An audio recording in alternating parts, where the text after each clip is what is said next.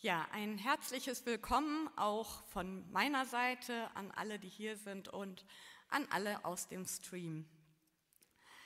Als ich mich äh, für diesen Predigtdienst gemeldet habe, weil wir ja noch so halb pastorenlos sind, hatte ich nicht auf dem Schirm, dass es der Eröffnungsgottesdienst der Allianz sein würde und damit das Thema schon vorgegeben ist.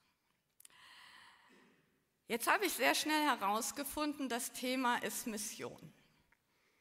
Autsch, habe ich so gedacht. Mission. Das war jetzt nicht auf meiner Liste. Das hätte ich mir jetzt so auch nicht unbedingt ausgesucht. Und ich hatte das Gefühl, ich spürte förmlich, wie Gott sagt, echt jetzt, Angie? Mission, nicht dein Thema? Du sitzt im Gottesdienst, singst der Einzige und sowas, erzählst, dass Gott Jesus gebracht hat, um die Welt zu erlösen und dann sagst du Mission, hm, gerade nicht so mein Thema. Früher war das mal anders. Früher gab es immer so Veranstaltungen. Da war man in der Zeltmission. Die Jüngeren kennen das wahrscheinlich nicht mehr. Da wurde so ein Zelt aufgebaut in der Stadt und es wurde ein Gastprediger eingeladen, der hat von Jesus erzählt und Menschen haben sich für Jesus entschieden und ähm, man ist auf die Straße gegangen. Ich wohnte damals in Lübeck und wir waren in der Fußgängerzone, haben gesungen, haben Theater gespielt, haben zur Gemeinde eingeladen. Es gab immer so Veranstaltungen. Das gibt es heute irgendwie einfach gar nicht mehr so. Und das hat wohl auch seine Berechtigung. Aber ist es gut, dass mit diesen Veranstaltungen auch das Nachlassen meiner Leidenschaft für Jesus oder beziehungsweise Jesus weiterzugeben nachgelassen hat? Hm. Nun geht es an diesem Sonntag um den sogenannten Missionsbefehl. Ich lese euch aus Matthäus 28 Vers, die Verse 19 und 20. Ihr könnt es da auch mitlesen. Darum geht hin und machet zu Jüngern alle Völker, taufet sie auf den Namen des Vaters, des Sohnes und des Heiligen Geistes und lehret sie halten alles, was ich euch befohlen habe.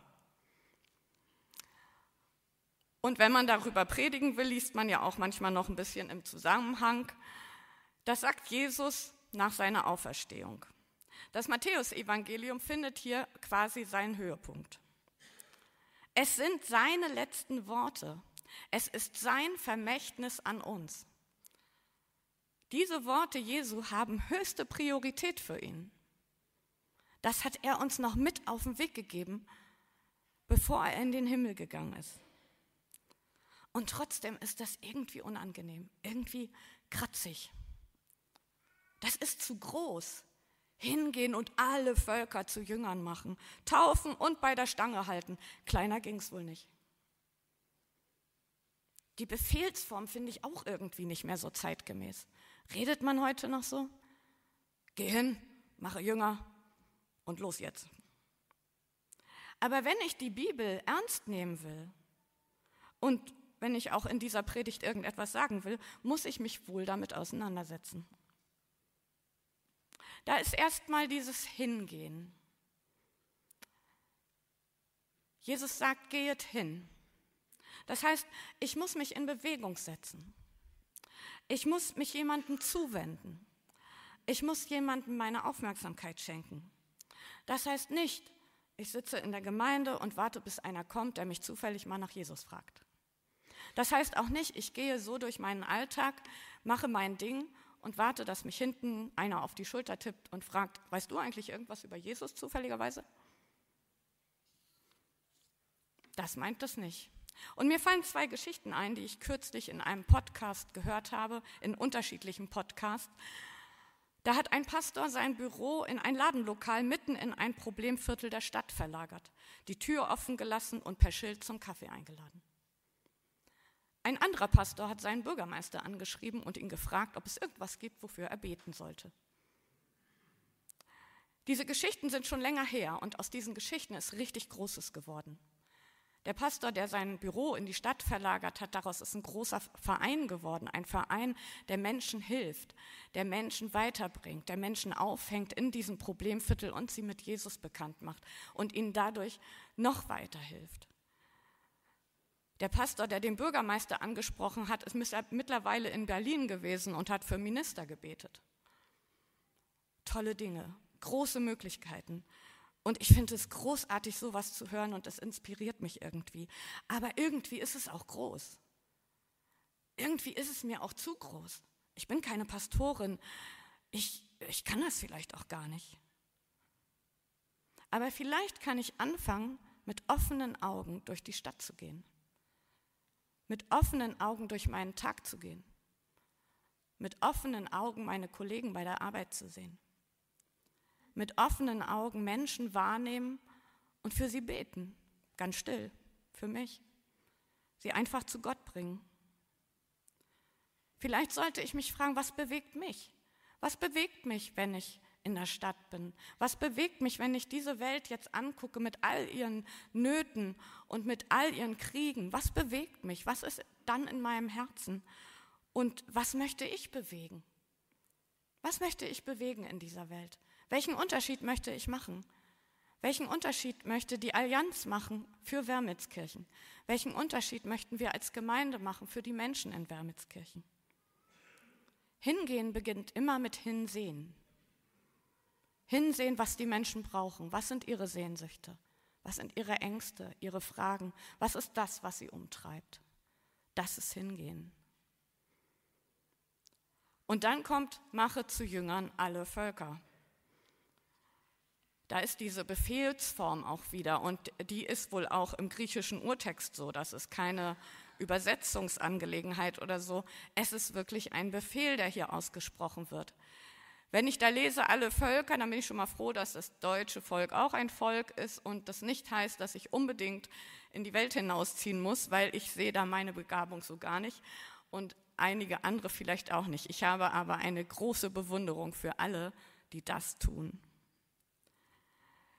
Meine Frage ist auch, wie macht man denn Jünger? Backt man sich ein? Gibt es da Rezepte? Wie mache ich einen Jünger?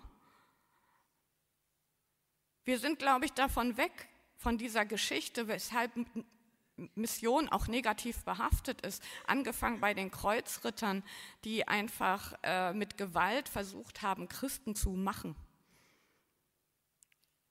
Oder wenn wir an Mission in früherer Zeit denken, die gepaart mit dem Kolonialismus in Afrika einfach vorausgesetzt hat, dass die westliche Kultur auch gleichzeitig die christliche Kultur ist. Und deswegen muss sie aufgedrückt werden. Und, de, und bis heute gibt es damit Identitätsschwierigkeiten in den afrikanischen Ländern. Das ist nicht das, was Jesus wollte. Ich glaube nicht, dass das das ist, was Jesus wirklich meint, wenn er sagt, wir sollen Jünger machen. Ich glaube nicht, dass er mit Gewalt seine Nachfolger generieren will, ich glaube auch nicht, dass er das mit verbaler Gewalt machen will, indem wir überzeugen und überzeugen und überzeugen und so lange reden, bis der andere nichts mehr zu sagen weiß. Aber was ist es denn dann? Ich neige dazu, wenn ich sowas nicht ausfüllen kann und nicht verstehen kann, es einfach zu ignorieren und zur Tagesordnung überzugehen. Aber dafür ist es ja zu wichtig, das können wir hier nicht machen. Ich möchte euch in eine Geschichte aus der Bibel mit hineinnehmen, die das, finde ich, sehr gut deutlich macht, was hier gemeint ist.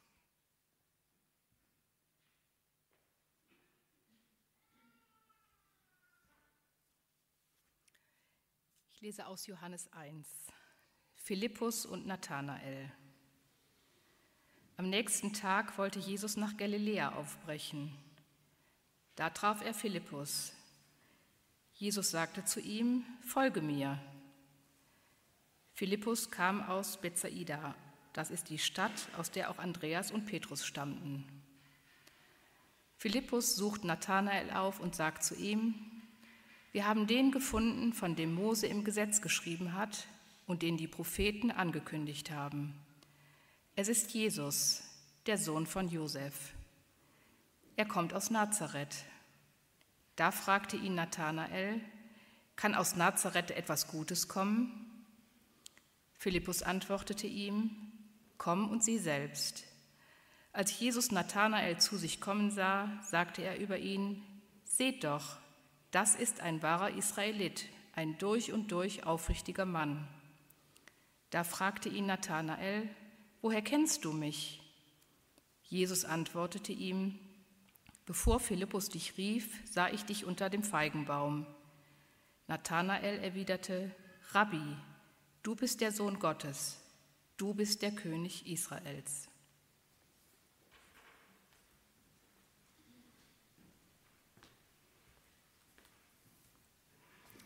Ich finde, das ist die beste Missionsgeschichte überhaupt. Ich finde das klasse. Philippus lernt Jesus kennen und folgt ihm nach und sagt, Mensch, das ist eigentlich das, was ich gesucht habe. Und er erinnert sich an Nathanael. Er scheint ihn vorher gekannt zu haben. Er scheint genau zu wissen, was seine Fragen und was seine Sehnsüchte sind. Er scheint zu wissen, dass er den sucht, den Retter. Dass er in den Schriften nachliest, wer kann es denn sein? Und dass das seine große Sehnsucht ist. Und er geht hin und sucht ihn. Er geht hin und sagt, Mensch, ich habe den gefunden.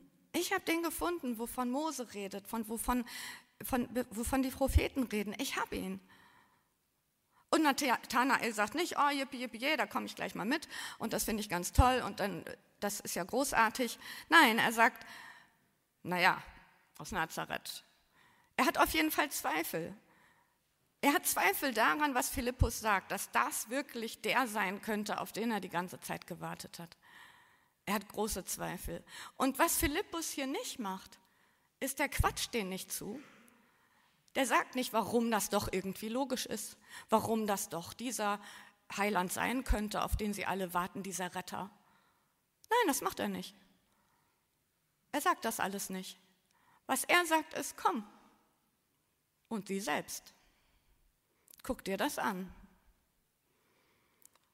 Und das finde ich ganz toll und auch groß von Philippus, dass er sich zurücknimmt, dass er nicht sagt, ähm, ich erkläre dir hier mal was, du weißt es halt noch nicht, weil er vielleicht auch weiß, dass Glaube nicht aus menschlicher Weisheit besteht, sondern aus Gottes Kraft. Dieser Mensch muss zu Gott, dieser Mensch muss zu Jesus, den kann ich nicht überzeugen. Und als Nathanael zu Jesus kommt, sagt Jesus zu ihm, seht doch, das ist ein wahrer Israelit, ein durch und durch aufrichtiger Mann. Er begegnet ihm mit totaler Wertschätzung, mit totaler Wertschätzung für das, was er in diesem Moment ist, was er in diesem Moment glaubt. Er wartet nicht darauf, dass Nathanael erstmal auch erkennen muss, dass er ja der Retter ist oder so. Nein, er sagt so, wie du das machst, das ist gut, das ist toll. Er stellt ihn vor allen groß dar. Und das, äh, finde ich, ist ein großer Hinweis auf Mission, wie wir mit Menschen umgehen sollen. Und Nathanael fragt natürlich, äh, woher kennst du mich eigentlich, weil er nämlich Jesus nicht kennt. Und der sagt, ich habe dich gesehen da unter dem Feigenbaum, da, wo du deine Zweifel hattest. Ich habe dich gesehen, als du gesagt hast, was kann aus Nazareth denn Gutes kommen und er ein bisschen abfällig über Jesus gesprochen hat. Das habe ich alles gesehen. Und da ist Nathanael überzeugt. Da sagt er, Rabbi, du bist der Sohn Gottes, du bist der König Israels. Das hat Nathanael überzeugt. Wie hat also Philippus einen Jünger gemacht? Er hat weitergesagt, was Jesus ihm bedeutet und was er in ihm gefunden hat und hat sich mit ihm auf den Weg zu Jesus gemacht. Er hat ihn mit in die Gemeinschaft der Nachfolge genommen, in seine Gemeinschaft. Er hat ihn zu den anderen Jüngern gebracht, er hat ihn mitgenommen, er hat ihn zu Jesus gebracht. Das ist das, was Philippus gemacht hat. Er hat auf Belehrung verzichtet. Jünger machen heißt nämlich nicht Christen machen. Jünger sind Nachfolger erstmal. Christen können wir nicht machen, das kann nur Jesus. Aber wir können Jünger machen, wir können sie mitnehmen in unsere Gemeinschaft. Wir können mit ihnen zusammen Jesus hinterhergehen. Mir fehlt oft dieses Sendungsbewusstsein und ich finde das schade, weil ich glaube, dass gerade Jesus in dieser Welt so, so wichtig ist und äh, immer wichtiger wird, wenn ich mir die Welt angucke. Ich vergesse oft, dass ich einen Auftrag habe, dass ich deshalb in dieser Welt bin. Wenn ich etwas Gutes mit Jesus erlebe, denke ich so wenig darüber nach, wem das vielleicht noch gut tun könnte und wem ich das mal weitergeben könnte. Schon gar keinen Nichtchristen. Ich erzähle das vielleicht mal meinen christlichen Freunden, aber damit hatte sich das auch schon. Der nächste Punkt ist, taufet sie im Namen des Vaters, des Sohnes und des Heiligen Geistes. Jetzt sind wir hier in der evangelischen Allianz und damit sind wir mit ganz unterschiedlich, unterschiedlichen Taufverständnissen ausgestattet. Und auch da denke ich an die Geschichte von Nathanael. Ich glaube, wenn wir aufrichtig sind, wenn wir aufrichtig das glauben, was wir glauben, sagt Jesus zu uns, siehe, ein aufrichtiger Lutheraner, siehe, ein aufrichtiger Baptist, siehe, ein aufrichtiger Bruder, eine aufrichtige Schwester. Jesus sieht, was wir sind und er hat große Wertschätzung dafür. Und ich glaube, dass die Taufe ist ein Symbol. Die Taufe ist nicht mehr als ein Symbol. Sie soll uns eintauchen lassen in die Dreieinigkeit Gottes. Das ist das, was sie machen soll. Das ist das, worauf sie hinweisen soll. Sie macht es natürlich nicht. Und ein Symbol hat doch nur dann einen Wert, wenn es über sich hinaus auf etwas anderes, auf etwas Größeres verweist. Und wenn diese Taufe eine Symbolhandlung ist, dann ist es vielleicht gar nicht mehr so wichtig, wie wir in die Gemeinschaft des dreieinigen Gottes kommen. Ich möchte da später noch ein bisschen mehr zu sagen. Lehret sie halten alles, was ich euch befohlen habe. Das ist unser letzter Auftrag, der vierte. Wir sollen lehren. Lehrt sie so zu leben, wie ich euch aufgetragen habe. So übersetzt es die Hoffnung für alle. Der Missionsbefehl endet also nicht, wenn irgendwer in die Gemeinde kommt. Im Gegenteil, dann geht es erst los. Die Geschichte von Nathanael geht noch weiter. Jesus sagt nämlich, du glaubst jetzt, weil ich gesagt habe, du hast unter dem Feigenbaum gesessen und ich habe dich da gesehen. Aber warte nur, du wirst noch Größeres sehen. Du wirst den Himmel offen sehen. Das ist das, was Jesus ihm noch mit auf den Weg gibt. Und ich finde, dieser Missionsbefehl, wenn man ihn so liest, hört sich so erstrebenswert an, aber er ist immer noch sehr, sehr groß. Und was ich bisher gemacht habe, ist, ich habe euch die Einbettung, die Verse, in die dieser Missionsbefehl eingebettet ist, vorenthalten. Ich habe es deshalb gemacht, weil ich das genauso auch oft lese. Ich lese oft den Auftrag, das muss ich tun als Christ. Ich lese oft, was soll ich alles machen? Und dann denke ich, ach du meine Güte, das schaffe ich ja alles gar nicht. Und dann stecke ich mal lieber direkt den Kopf in den Sand und mache es einfach mal nicht. Wenn jemand sagt, sag mir, was ist der Missionsbefehl, würde, würden mir die meisten wahrscheinlich das zitieren. Aber ich möchte jetzt die Einbettung dazu tun, und zwar die Verse 18 und 20b. Im Vers 18 steht, mir ist gegeben alle Gewalt im Himmel und auf Erden. Das sagt Jesus vorher. Das heißt, ich habe alle Macht, sie ist ihm gegeben von Gott. Ich habe die Schöpfermacht, ich habe die Urkraft, ich bin die Energie, mit der du das leisten kannst. Und dann steht da, und darum sage ich euch, hätte nie sowas von uns verlangt, wenn er nicht diese Kraft uns geben würde. Weil er genau weiß, wir würden daran scheitern, todsicher. Das gibt nichts, wenn wir so einen Auftrag kriegen. Aber darum sage ich euch das, weil ich euch die Kraft schon mitgegeben habe, weil ich diese Kraft bin. Und in Vers 20b steht, und siehe, ich bin bei euch alle Tage bis ans Ende der Welt. Auch mit dieser Kraft wird es nicht einfach. Das heißt nicht, dass wir immer irgendwelche Überflieger 24 Stunden oben auf und alle Welt irgendwie missionieren können oder so oder diese ganze Stadt verändern mit einem Fingerschnipp. Nein, es wird schwierig. Es ist nicht immer leicht. Und Gott, Jesus sagt, ich bin bei euch alle Tage Das heißt, ich muss das nicht alleine machen. Jesus hat Wege und Möglichkeiten. Mein Ding ist es, das zu glauben. Ich glaube das oft nicht. Ich denke immer, es kommt echt richtig gut auf mich an und ich muss ganz viel machen. Und ich vergesse dann, dass es in allererster Linie auf Gott ankommt. Und dann komme ich ins Spiel. Mir ist gegeben alle Gewalt. Und dann bist du dran, dann bist du mit deinem Auftrag dran. Und hier, finde ich, zeigt sich auch die Dreieinigkeit Gottes sehr schön. Und zwar, das ist jetzt ein bisschen klein, glaube ich, ne? oder? Für mich jedenfalls.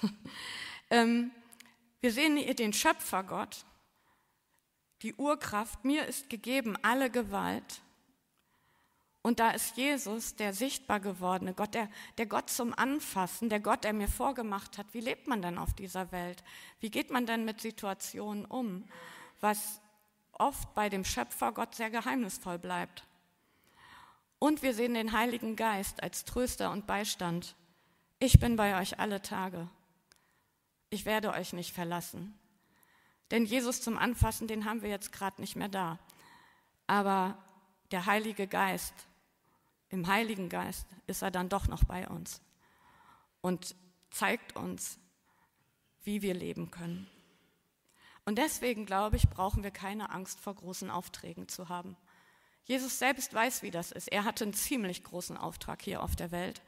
Er sollte sterben, er sollte leiden, damit wir Erlösung finden. Und ich glaube, wäre Jesus ganz allein in seiner menschlichen Kraft geblieben, hätte er es vielleicht nicht gemacht. Aber er war eben dreieiniger Gott. Er hatte diese Macht bei sich und er hatte diesen Beistand bei sich und deswegen hatte er die Kraft, das zu machen. Und ich wünsche mir, dass wir uns in Bewegung setzen lassen für diese Stadt, für die Menschen in dieser Stadt und dass wir überlegen, was bewegt unsere Herzen und wo können wir einen Unterschied machen in dieser Stadt. Anfang tut's alles mit Gebet, mit dem persönlichen und dem gemeinschaftlichen. Amen.